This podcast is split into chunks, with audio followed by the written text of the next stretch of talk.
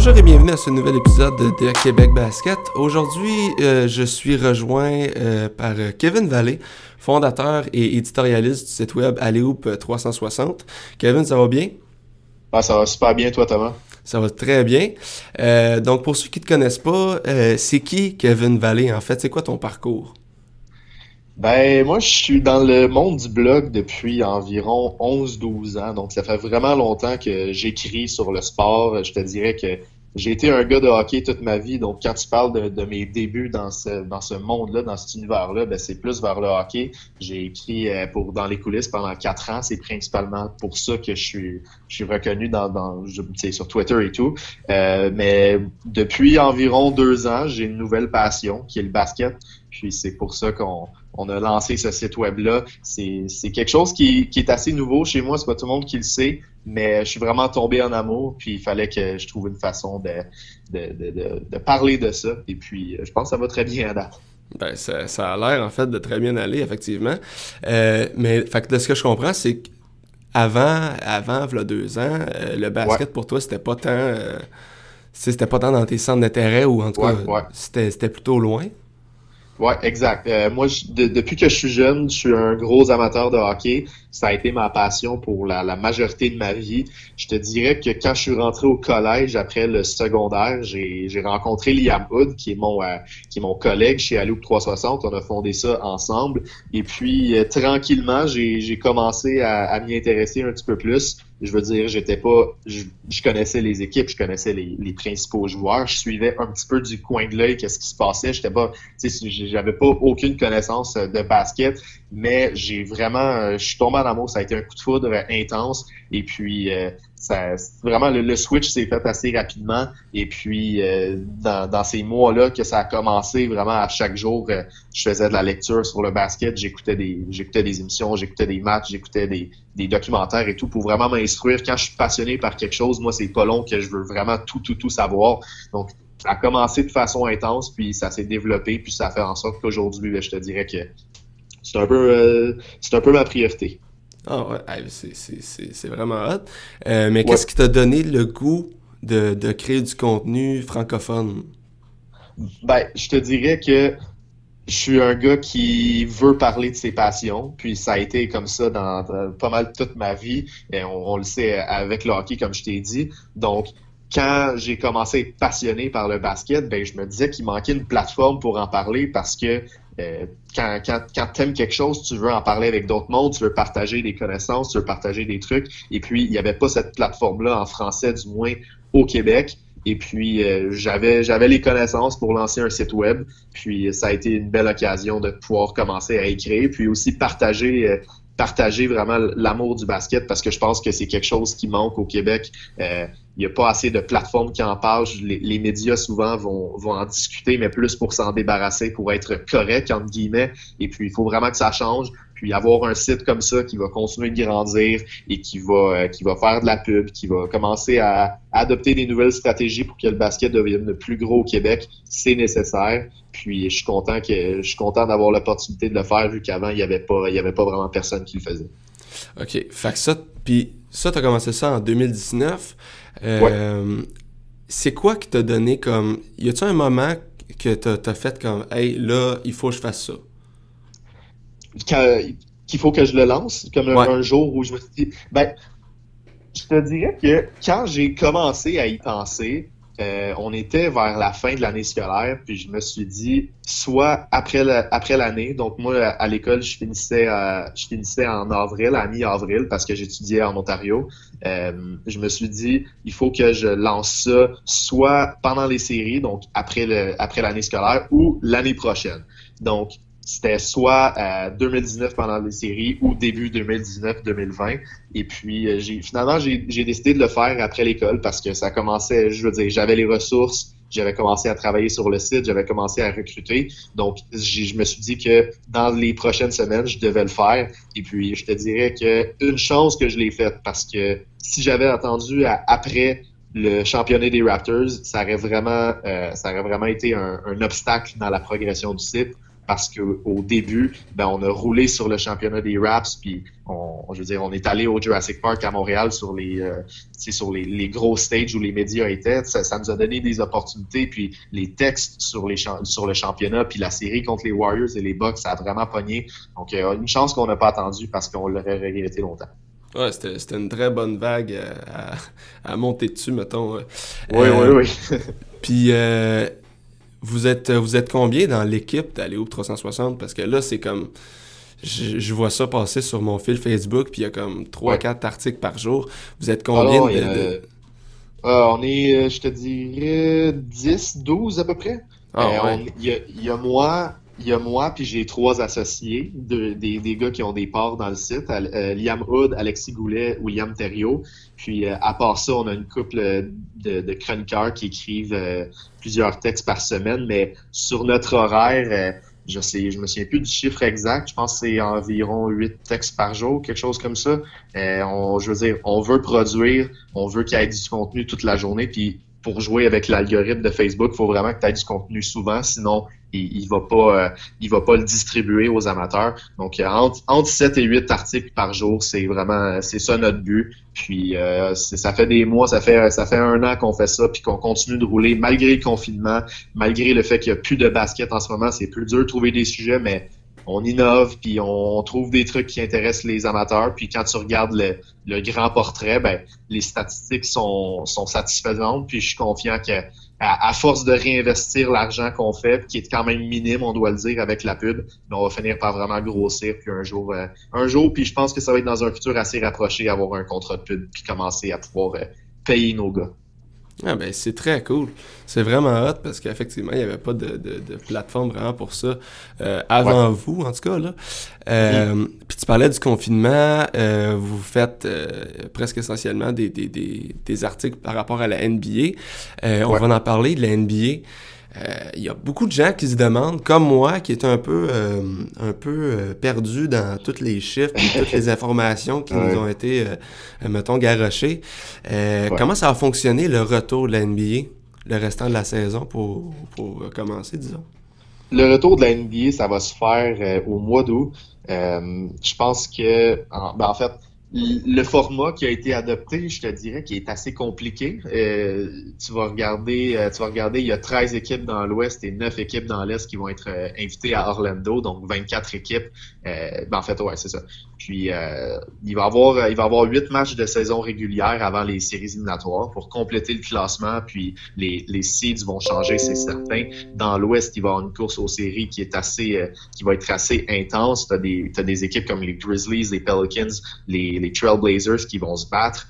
Euh, je pense que les équipes en dessous de ça vont vraiment avoir plus de difficultés. Mais comment ça va marcher, c'est que si euh, si au huitième rang, il y a moins de quatre matchs d'écart, donc euh, c'est comme ça qu'on calcule le, classement de la NBA, il va avoir un, un, match suicide. On sait pas encore ça, on sait pas encore exactement comment ça va se passer, mais entre les deux équipes les plus proches du huitième rang pour se pour, pour se battre pour celle-ci.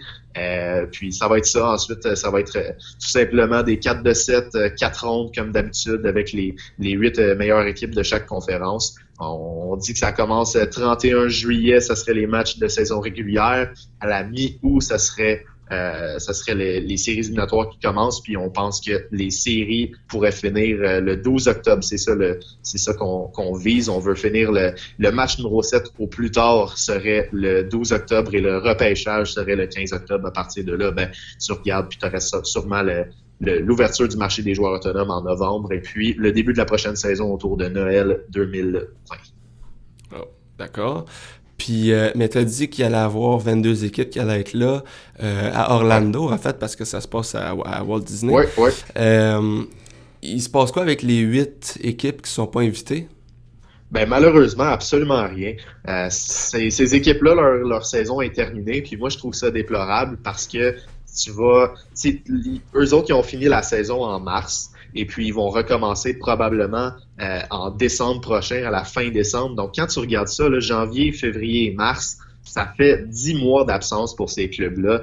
Je pense que la NBA, tant qu'à ramener ces équipes-là, aurait pu donner des matchs à ces huit clubs-là parce que là, dix mois d'absence, ça va commencer à être long pour eux. Euh, au moins, s'il y avait pu, avoir une ligue d'été ou quelque chose. Je comprends que c'est complexe. Je comprends que à Orlando, tu peux, tu dois limiter quand même tes effectifs. Ils ont donné la chance aux équipes qui avaient vraiment le, qui étaient en position de faire les séries éliminatoires, mais pour des clubs comme les, Warriors puis les Hawks puis ces, ces équipes-là, c'est décevant, surtout quand tu regardes un, un gars comme Clay Thompson qui s'est blessé euh, en juin 2019. Ça va prendre un an et demi avant qu'il revienne au jeu. Donc, ce plan-là n'est pas parfait. Il est, idéal pour les équipes qui peuvent faire les séries éliminatoires, mais pour les clubs qui ont été éliminés, ben maintenant, on, est en mode de repêchage. Puis d'ici là, ben, il va falloir trouver des façons de, de s'entraîner puis de se garder en forme parce que la saison en bord va être pas mal plus longue qu'à l'habitude. OK. Puis les. Euh, fait que mettons, on retient de, de, comment ça va fonctionner. Ben, comment. Mettons les dates importantes. Il y a 31 juillet, ça commence. Ouais, la mi-août ensuite pour les séries.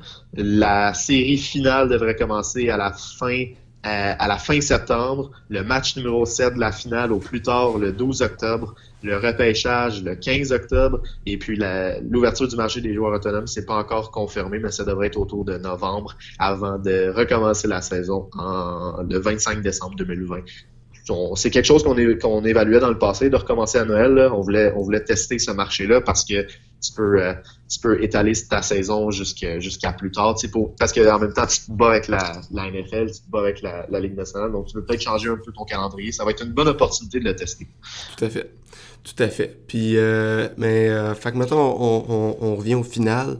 Euh, les finales qui vont avoir lieu à, au plus tard en octobre, j'imagine, en fait. Est-ce que les champions personnellement, toi, est-ce que tu penses que les champions de cette année vont avoir un mérite, mettons, moins grand que les années d'avant? Est-ce qu'ils vont avoir autant de mérite? Je pense pas qu'il va y avoir d'astérisque euh, au championnat de 2020, mais ça, c'est une opinion personnelle, puis il y a beaucoup de, il y a beaucoup de gens, beaucoup d'observateurs, analystes qui ont dit le contraire. Je pense que c'est vraiment personnel, mais quand je regarde la situation, c'est du basket à 5 contre 5 avec les mêmes équipes. Euh, je vois pas pourquoi. Les, les, deux raisons pour lesquelles il pourrait y avoir un astérisque, c'est s'il y a des joueurs vedettes qui contractent la COVID-19 et qu'ils sont forcés de, de, de, rater deux semaines d'activité. Donc, par exemple, si t'en vas en finale, par exemple, les Bucks et les Lakers, et avant le match numéro 1, LeBron James contracte le coronavirus. Là, c'est un cas extrême, mais c'est pour montrer que si ça, ça arrivait, il y aurait beaucoup de gens qui, euh, diraient qu'il y a un, astérisque parce que les Lakers n'avaient pas leur effectif complet à cause de la, situation qui, est en ce moment en, cours avec la, pandémie globale. Euh, je pense que ça, ça pourrait être un, cas où euh, il y a aussi le fait que l'avantage du terrain, et je trouve que personne n'en parle assez, il est complètement non existant à Orlando. Il y a personne, il n'y a, pas d'amateurs, il n'y a pas de, il y a pas de, je veux dire, les, équipes à domicile habituellement ont un gros avantage, mais là, ils n'en ont pas. Donc, ça, ça peut jouer, mais au final, je pense que tu vas juste voir une forme du basketball plus pur. C'est vrai. Puis, euh, mais tu as, raflé le sujet un peu. Euh, il, y a, il, va y avoir un protocole, j'imagine, pour s'il y a quelqu'un qui, qui, a le, qui a le COVID. Euh, comment ça C'est quoi le protocole, en fait?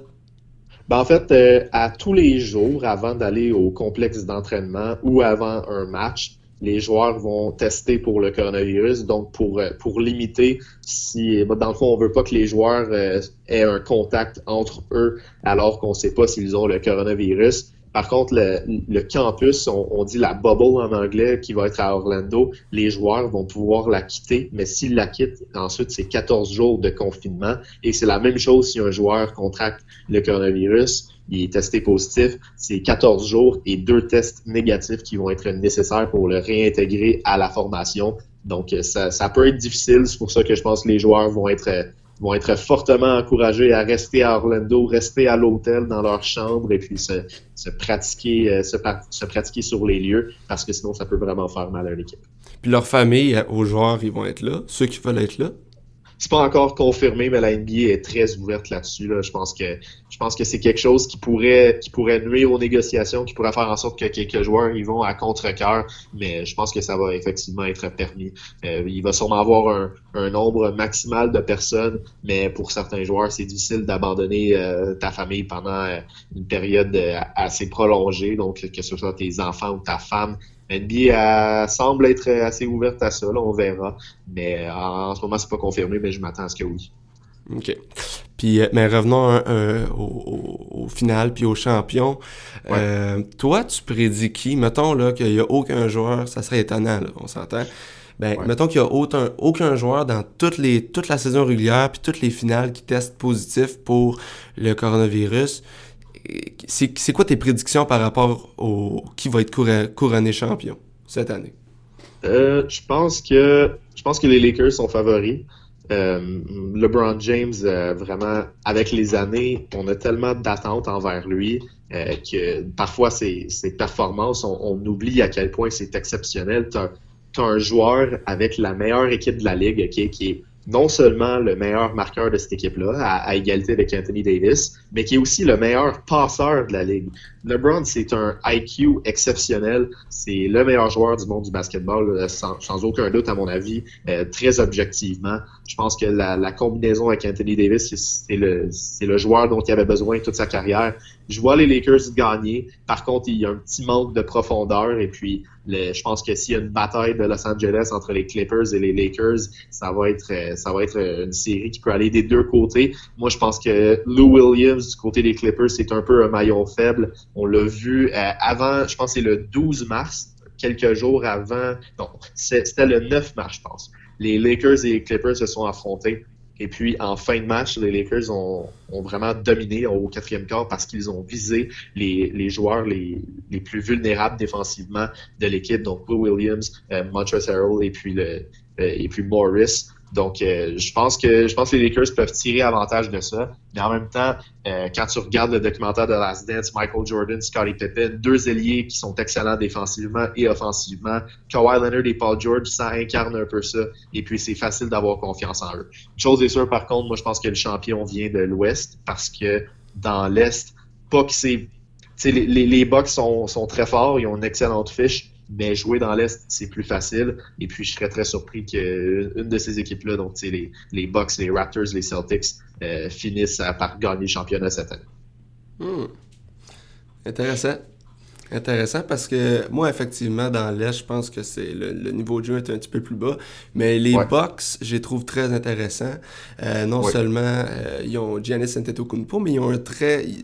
Lui-même est entouré de c'est pas des superstars, mais c'est des, très mhm. bons joueurs quand même. Fait que moi, moi je, vais garder un œil sur eux autres, mais effectivement, je suis d'accord avec toi que. Oui, je garde, je garde un œil sur eux, mais moi dans l'Est, là, j'ai même pas un. J'ai même pas un favori clair.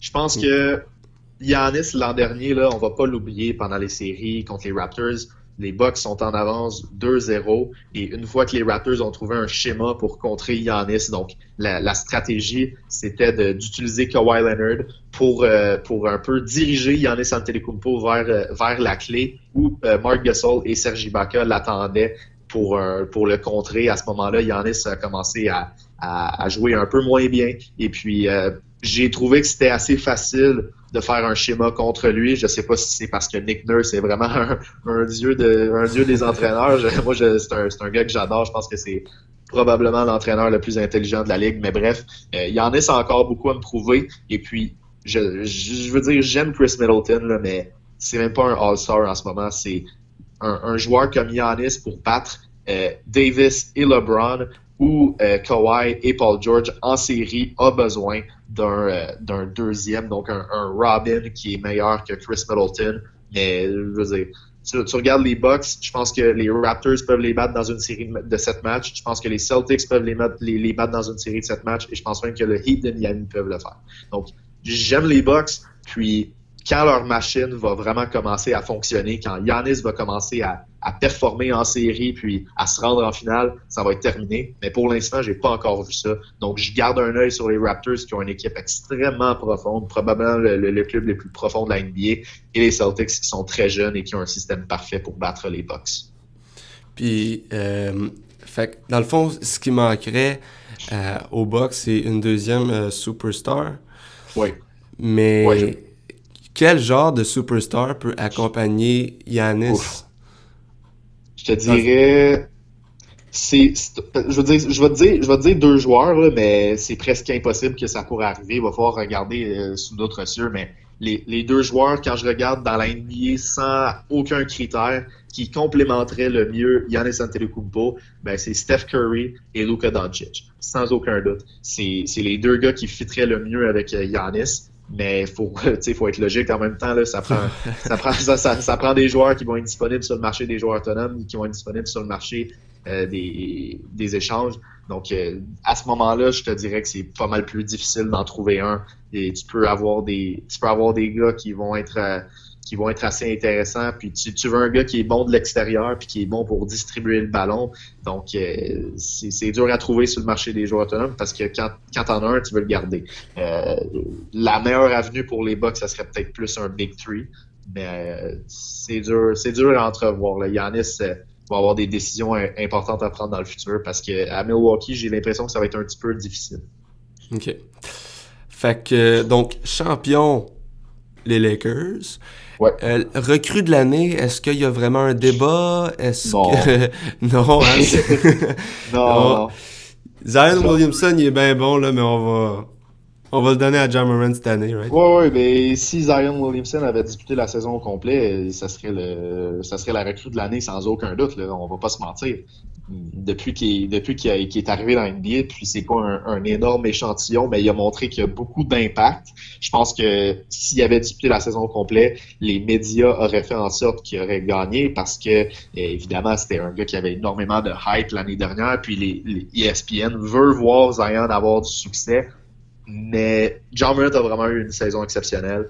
Et puis, moi, personnellement, j'attribue une plus grosse valeur aux passes qu'aux rebonds. Donc, moi, un joueur qui a 7 rebonds par match, ça m'impressionne pas. Russell Westbrook a été capable de le faire euh, euh, 10, 10 rebonds par match pendant trois saisons consécutives sans, euh, en étant un point guard. Donc, oui, oui, il y a un certain apport à ça, mais moi, je trouve qu'un joueur qui distribue le ballon très bien, ça a beaucoup de valeur. Puis John c'est exactement ça qu'il fait. Puis je pense que c'est la nouvelle vague de la NBA. C'est terminer les, big men qui vont, euh, qui vont vraiment marquer beaucoup de points, des rebonds, très peu de passes. La nouvelle vague de la NBA, je pense que ça va être des joueurs qui, euh, qui peuvent distribuer le ballon et marquer des points. Des gars comme Luka Doncic, le, LeBron James, euh, des, gars un petit peu plus gros qui vont jouer au point guard puis qui vont vraiment être le corps arrière d'une équipe de la NBA.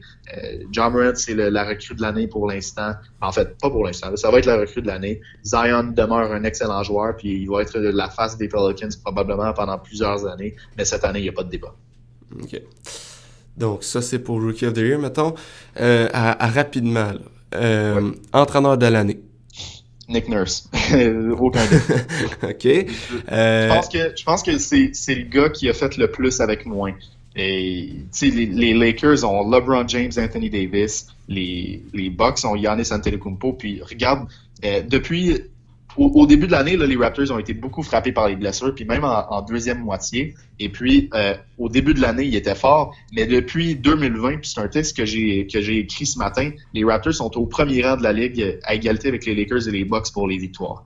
Nick Nurse fait beaucoup avec une équipe qui est composée de Siakam, Van Vliet, Laurie, rien contre eux, mais c'est pas euh, c'est pas des superstars. Euh, Siakam c'était un All-Star cette année, Laurie aussi, mais bref, il, il a fait beaucoup avec très peu et puis il mérite euh, il mérite ce titre-là cette année. En fait, c'est surtout une équipe qui est plus composée de Kawhi Leonard. Ça, faut Oui, le oui. mentionner. Mais c'est ça, d'avoir d'avoir une meilleure fiche sans Kawhi Leonard euh, qu'avec Kawhi Leonard, il faut le faire. OK. Il n'y a pas de débat encore là. Je suis d'accord avec toi. Ben, peux- ouais, ouais, ben, je- moi je dis Nick Nurse, mais il y a quand même des bonnes chances que ce soit Frank Vogel de- des Lakers parce que les ESPN puis les médias américains Ouais. adorent Los Angeles puis souvent Toronto. Effectivement. Euh, sinon, euh, sixième homme de l'année. Oh, ça c'est dur. c'est dur, là, puis euh, il y a beaucoup de personnes qui vont avoir tendance à dire Lou Williams, mais cette année, je vais avec Dennis Schroeder des, du Thunder d'Oklahoma City. Saison assez, assez sous-estimée. Il a été une partie très importante des succès d'Oklahoma City, qui je veux le mentionner parce que je viens de t'en parler, mais quand tu regardes le classement depuis le 1er janvier 2020, le Thunder est au quatrième rang de la Ligue. Les, donc, on, cette équipe-là fait beaucoup. Schroeder a connu une super bonne saison, puis je pense que ça va faire changement pour ce, ce trophée-là. Qui l'eût cru, hein, à OKC? Oui, oui. en Russell Westbrook et oh, euh, Paul George. Mais t'as perdu deux gros égaux, puis t'as pu séparer, euh, as pu séparer tes possessions avec des joueurs un peu moins, euh, des, des, je sais pas. Je pense que le, le, le système fait juste mieux?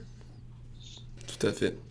Surtout pour le, en fait, le système du coach, que lui, c'est ça qu'il voulait faire depuis de nombreuses années, avoir un système avec trois gardes au lieu de deux gardes, deux forwards et un centre. Là. Mhm, ça, ça, fonctionne très bien. Ouais. Euh, Chris Paul, Gilgis Alexander puis Dennis Schroeder cette année, ça a été super. Puis, tu as été capable de, de, de, faire une bonne combinaison avec notre Montréalais, Lou Gandidor. 21 matchs que, qui a pu commencer cette année. Et c'est un, un, joueur qui fait maintenant partie de la rotation des, du Thunder dans l'alignement partant. À sa saison recrue, un Montréalais qui n'a même pas été repêché. Il faut vraiment, vraiment être fier de ce gars-là.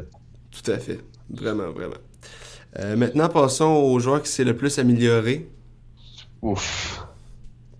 Statistiquement, ça serait probablement Devante Graham des euh, Hornets de Charlotte.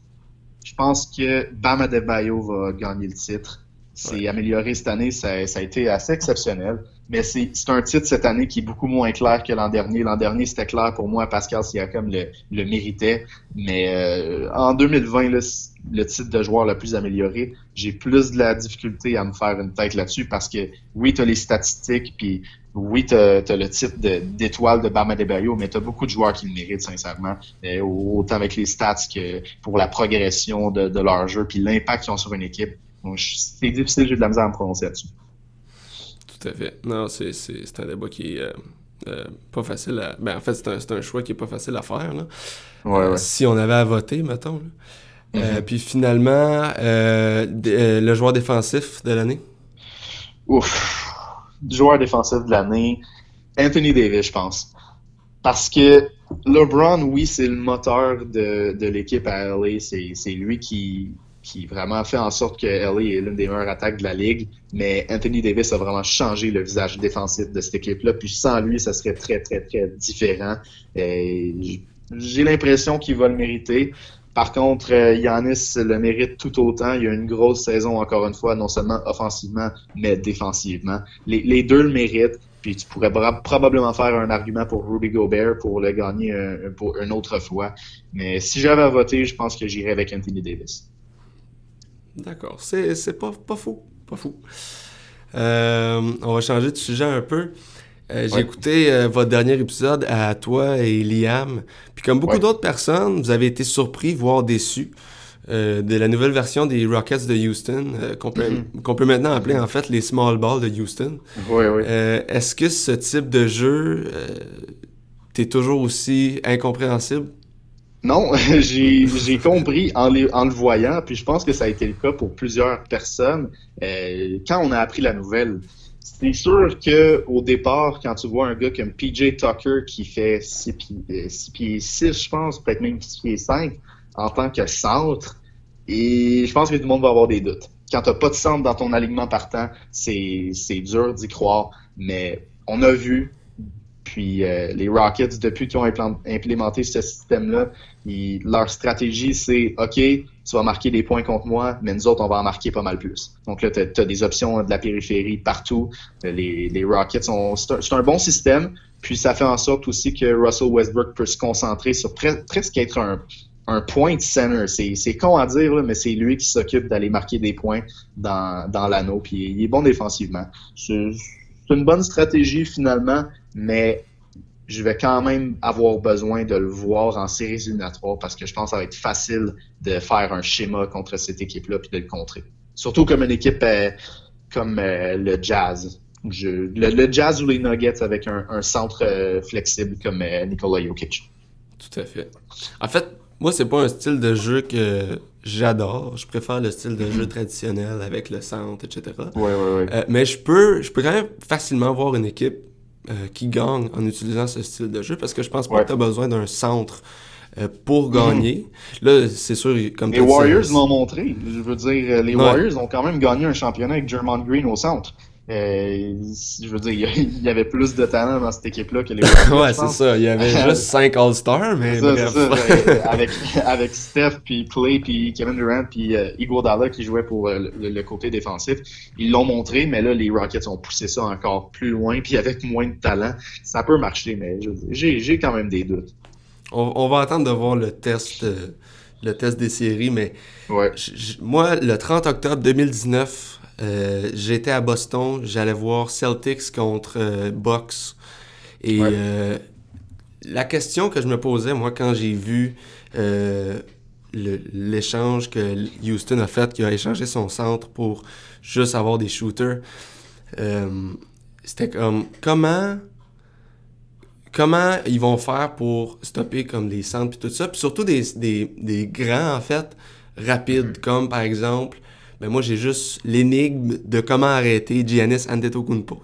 Oui, Giannis et Anthony Davis, c'est ça les deux, les, les deux match-ups qui pourraient tuer les Rockets. Parce que si tu joues contre euh, si tu joues contre les Bucks ou les Lakers ou même il y a d'autres équipes là Kristaps Porzingis ça peut faire mal aux, Rockets parce que non seulement il est bon euh, près du panier mais il est bon de la ligne de trois points donc euh, il, y a, beaucoup de joueurs qui peuvent faire mal aux Rockets et quand ton meilleur joueur ben quand, quand ton meilleur centre c'est Tyson Chandler ben là il y a des problèmes, puis Isaiah, Isaiah Hartenstein va pas régler celui-ci.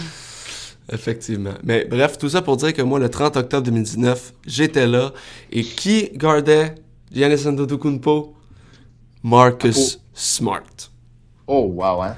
Marcus Smart. C'était, c'était malade. Puis c'est vraiment lui qui a été la pièce décisive pour gagner le match. C'est les Celtics qui ont gagné ça, mm-hmm. là. C'était, à voir, là, c'était malade. Ben, c'est pour ça que je te dis que les Celtics peuvent très bien battre les Bucks en série. Ben, tu vois, Ils ont moi, j'attendais là, euh, le, j'attendais avec impatience le match. Euh, je pense que c'était le troisième match entre euh, les, les Bucks et les Celtics. Je pense que le premier match, les Celtics ont gagné. Le deuxième match, les Bucks ont gagné. Là, j'attendais de voir le troisième match. Mm-hmm. moi, c'est une rivalité que j'aime beaucoup. Euh, mais c'est ça, j'attendais de voir qui allait être, mettons, le gagnant. Mais effectivement, je sais pas. J'ai vraiment beaucoup aimé le. Parce que regardez Giannis Antetokounmpo euh, essayer de post-up Marcus Smart que normalement, tu post-up, t'es 6 pieds comme 9, 10, puis tu post-up un gars de 6 pieds 3. Mm-hmm. ça devrait être facile, là, mais tu sais, il est là puis il est pas capable. Puis tu sais, Marcus Smart avec mm-hmm. son, son IQ défensif qui est, ouais, ouais. c'est l'un des meilleurs. Incroyable. Ah, tout à fait. Tout à fait. Fait que j'ai, ouais, on va attendre d'avoir le test euh, des playoffs pour mm. Houston, mais je pense que ça va être difficile, mais je sais pas. Puis Russell Westbrook a brillé dans ce, dans ce système-là. Comme je t'ai dit, maintenant, il peut aller vers l'anneau. Sa production offensive va monter de 24 à 32 points. Et il cherchait un peu depuis qu'il était arrivé à Houston, mais là, il connaît, connaît clairement, ben, en fait, il connaissait parce qu'on n'a plus de basket, là, mais il connaissait, il connaissait ses meilleurs moments avec les, les Rockets. Puis c'est ce, c'est ce Russell Westbrook-là qu'on aime tous. Qui est, le plus efficace, en fait. Oui, c'est lui qui est le plus efficace. Ses tirs de trois points depuis le nouvel an, ça a baissé de 5 à 2 par match. Puis c'est ça qu'il faut, parce que Westbrook, la ligne de trois points, ça a toujours été un problème. Ouais. Ouais. Donc, euh, ben, parfait. Fait qu'on va regarder ça. Euh, dans les playoffs, justement, ouais. question rapide, là. Jusqu'où tu penses que les, les, les Raptors de Toronto vont se rendre? Euh, qu'est-ce qui va arriver, puis qu'est-ce que je pense qui va arriver pourrait être. Ben, en fait, c'est ça à toutes les années, peu importe les circonstances. les, les, prédictions, ça a quand même ses limites. Il y a beaucoup de choses qui peuvent se passer. Je pense que les Raptors ont le potentiel de se rendre en finale encore une fois. Parce que, comme je t'ai dit, ils peuvent battre les Bucks, ils peuvent battre les Celtics. Tout va dépendre de, comment ça se passe. Si euh, Giannis est capable d'aller chercher la, la, deuxième coche, puis euh, devenir encore plus dominant. Puis si les Bucks sont capables de, de contrer le système des Raps, je pense qu'ils peuvent se rendre en finale, mais euh, à tout le moins, j'ai l'impression qu'ils vont aller en, finale de, l'Est. C'est un très bon club, puis ils ont, ont l'ADN de champion, ils ont une très bonne profondeur, ils ont des cartes cachées, puis euh, c'est un club qui peut faire des dommages. Puis leur système défensif, autant qu'offensif, est excellent. Tu, tu regardes des, des vidéos d'analyse sur le système défensif euh, des Raptors avec le close-out. Puis euh, c'est tellement efficace. Puis c'est pour ça qu'ils ont un des meilleurs défensifs de la ligue. Y a-tu des match-ups que tu as plus hâte de voir que d'autres dans les playoffs? Premièrement, euh, Clippers-Lakers. Tellement, là, on veut que ça arrive en, en finale de l'Ouest. C'est la bataille de LA, c'est ça qu'on nous vend depuis le début de l'année. Euh, de, enfin, deux équipes très dominantes euh, dans la même ville à LA. Sinon, je suis assez, tu sais, on, je, vais toutes les dire. En fait, euh, les Clippers puis les Mavericks, moi, ça m'intrigue parce que Luka Doncic, clairement l'un de mes joueurs préférés de la NBA, c'est le prochain visage de la ligue, c'est le, prochain roi des triple doubles. J'ai l'impression qu'il va finir par dépasser Westbrook et Oscar Robertson à ce niveau-là. C'est un match-up qui m'intéresse. Sinon, euh, ben, tu as, les rivalités habituelles, donc les, les Celtics, les Raptors, les Celtics, les Bucks donc quelque chose comme ça, même les, Raptors puis les Bucks. si on pouvait avoir une reprise de l'an dernier, ça pourrait être très très très intéressant. Et puis euh, moi, une chose que je veux voir aussi, le Heat de Miami contre les 76ers de Philadelphie. Jamie Butler, je veux qu'il ramasse les, les, Sixers. Ah, tellement. les, les, les, Sixers, là, moi, j'y crois pas pantoute. Il y, a, tellement de talent dans ce club-là, ça n'a aucun sens que ça ne marche pas. Puis, un moment donné, il va falloir se rendre à l'évidence que Joel Embiid et Ben Simmons ensemble, ben, ça marche complètement pas. Puis, il va falloir se rendre compte que Hal Warford, c'est un centre, pas un power forward. Donc, euh, il, y a, plein de questions chez les Sixers. Il, y a, trop de talent pour pas que ça fonctionne. Puis, euh, la, jeune équipe de Jimmy Butler, j'espère sincèrement qu'ils vont leur donner une, très bonne leçon. Hmm. Ouais, je, je, vais pas, je vais pas te le cacher, j'étais un fan des Celtics. Euh, voir Al Orford partir pour aller avec les, les 76ers, ouais.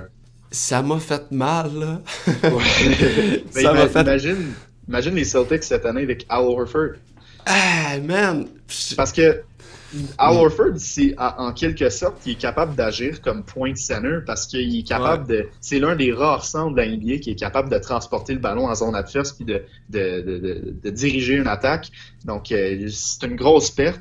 Mais les Celtics cette année, je veux dire, j'ai fait beaucoup de blagues sur Enes Cantor, puis j'ai, je veux dire, dans, dans, dans, notre podcast à Loop 360, c'est vraiment devenu presque un meme dans les, dans les podcasts. moi, moi qui, qui aime pas Enes Cantor, puis qui dit que les Celtics peuvent pas gagner avec euh, Enes Cantor au centre, mais blague à part, Daniel Tice fait un travail ah. exceptionnel cette saison, puis les, les gens le connaissent pas trop, puis j'ai regardé une game des Celtics récemment pour justement me rappeler à quel point Daniel Tice est bon. Défensivement, c'est c'est un peu l'encre des Celtics dans, dans, la peinture. Puis si c'était juste Dennis Cantor, les Celtics seraient pas dans la position qu'ils sont en ce moment. C'est vraiment grâce à Daniel Tice parce que sinon, euh, ça aurait été beaucoup plus difficile, même si tu as un, une équipe qui est très dominante offensivement avec, avec Walker, Brown, puis Tatum qui d'ailleurs l'un des futurs les plus les plus excitants de la NBA, même mm. si Walker est quand même rendu à 30 ans, je pense, quelque chose comme ça.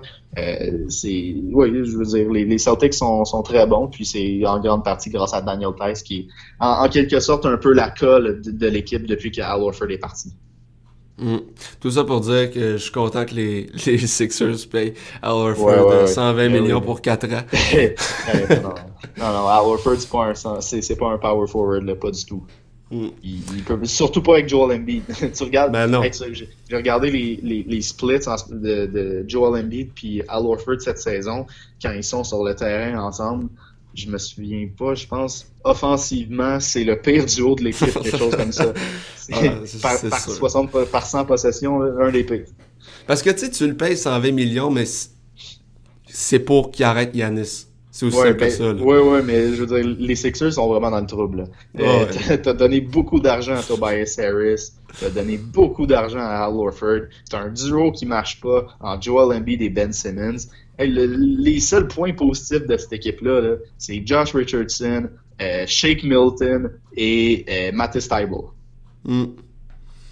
Puis heureusement, mais en fait, le seul point, l'autre point positif que je peux trouver, c'est que quand Al Horford joue pas au power forward, parce que tu dois quand même lui donner beaucoup de minutes par match, puis Joel Embiid joue beaucoup au centre, mais au moins là, tu as un deuxième centre de qualité qui est pas Boban Marjanovic. c'est vrai, vu de même. Sauf que ton deuxième centre, tu le payes comme 30 millions par année. Ça, beaucoup trop cher. Ouais, c'est un autre débat. Euh, dernière question rapidement, puis on va se quitter là-dessus. Euh, moi, mon rêve un jour, c'est qu'on ait une équipe de la NBA à Montréal. Euh, est-ce que c'est c'est un rêve que tu partages? Puis si oui, est-ce que c'est réaliste selon toi? C'est un rêve que je partage tellement. en, je fais mes je fais mes débuts en ce moment dans le monde du, du journaliste sportif. en ce moment, ça fait trois mois que je commence au, au 91 Sport. Puis comme objectif de carrière, là, avoir une équipe à Montréal et être en mesure de la couvrir, ça serait pour moi. Puis je le dis, je suis un, gros fan de hockey, puis à, tout jamais, ça va rester ma passion. Couvrir le Canadien de Montréal, c'est quelque chose que je veux faire. Mais une équipe de NBA à Montréal, ça serait incroyable pour un, un, gars comme moi. Puis je pense que ça serait pour tout le monde. Mais euh, est-ce que c'est réaliste? Euh, J'ai de la misère, malheureusement je pense que le marché de Montréal est bon. Je pense que la culture est parfaite pour une équipe de la NBA. La culture du, du, du sneaker à Montréal, j'ai été là-dedans pendant un bout. Euh, on a eu le Sneaker Con à Montréal, puis c'est très populaire. Le, street culture à Montréal est, est vraiment là. Mais j'ai de la difficulté à voir deux raisons. Première raison, Montréal aux États-Unis, pas très connu. Toronto, ça l'est parce que c'est une ville immense. Puis même si Montréal, c'est la cinquième, sixième plus grosse ville aux États-Unis, euh, euh pas, pas des États-Unis, par contre, euh, en, Amérique, du, Nord, du Nord. Ouais. C'est une grosse ville, mais il fait froid, puis je sais pas si les joueurs de la NBA voudraient venir ici. Ça, c'est la première raison. La deuxième raison, c'est que dans les dernières années, les Raptors ont changé leur... Euh, leur, leur, moyen de faire euh, au niveau marketing, puis ont commencé à viser le Nord, donc We the North. We the North, le but, c'est de rassembler le Canada au complet. Le but, c'est de faire de Toronto l'équipe du Canada sur le, le chandail des, Raptors. Maintenant, c'est écrit Raptors au lieu de Toronto. C'est écrit North. Donc, on veut rassembler le Canada d'un océan à l'autre derrière les Raptors. Est-ce que la NBA voudrait contrer ce plan-là et puis euh, donner une équipe à Montréal? J'en doute. Je pense que Vegas va venir avant. Je pense que Seattle va venir avant. Il y a, beaucoup de marchés qui vont malheureusement passer avant Montréal. Mais si tu as un gars comme Michael Fortier qui a exprimé mm. son désir dans le passé d'amener une équipe, s'il est vraiment sérieux, puis qui dépose une candidature à la NBA, ben c'est sûr qu'il y a plus de chances parce que la candidature du, du marché de Montréal est, est, très bonne, contrairement à ce que plusieurs le pensent.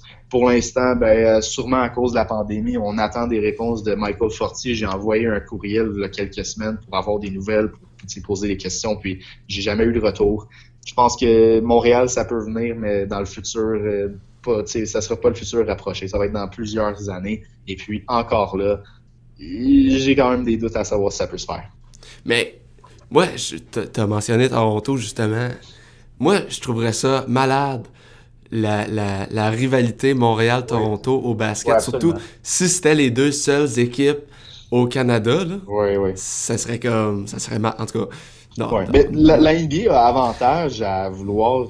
Parce que les Raptors, oui, sont capables de, sont capables de, rassembler beaucoup de monde au Canada, mais à, autant à Vancouver qu'à Montréal, les gens vont jamais s'identifier aux Raptors comme ils vont s'identifier à Montréal. Ben. Les amateurs de basket qui aiment déjà le basket vont s'identifier aux Raptors puis ils vont suivre les Raptors, mais les fans de sport en général le jour qu'il va y avoir une équipe de, de, NBA à Montréal, là, ils vont commencer à suivre. C'est ça que ça prend pour lancer un marché comme Montréal, qui en ce moment, euh, il, manque encore beaucoup de couverture de la NBA, puis le, oui, il y a de l'intérêt, puis j'aurais aimé que le, championnat des Raptors, ça se transforme plus en, en ben pas en autre mais comme en, en, masse d'amateurs plus grande.